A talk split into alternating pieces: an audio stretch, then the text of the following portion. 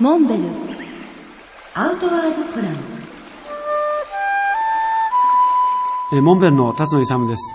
今週はコスタリカで行われたラフティングの世界競技大会にジャッジとして出かけていったお話をさせていただいています。世界中から来たラフターと一緒に楽しい時間を過ごしたわけですけど、中でもフレンドシップリバーランという、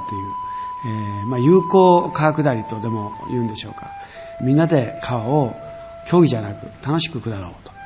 記憶では多分ラフトだけでも50艇以上参加していたと思います。えーカヤックはおそらく100艇ぐらい参加したと思います。え非常に大きなグループでしたけれども、みんなで思い思い、まあもちろんそれぞれ世界中で、えー激流を下っている強者ばっかりなので、上手な方ばっかりですけれども、グレードで言うと3級の上から4級の下っていう、まあ日本ではどうでしょう？吉野川、大ボケ小ボケ、もしくはそれ以上の結構難易度の高い川下りでしたけど、楽しい思いで下ってきまし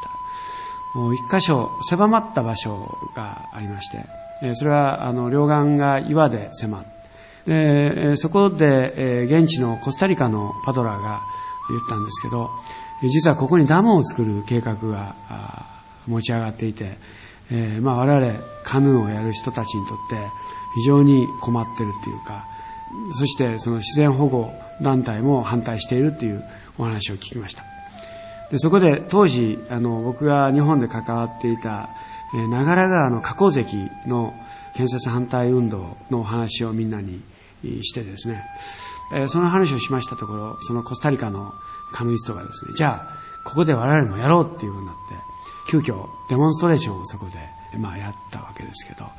みんなでカヌーとラフトでダムを作ってですね川を塞いでそこで、えーまあ、シュペルコーブを開けたわけですけど、まあ、その一体感というのはあの非常にチームワークを感じました。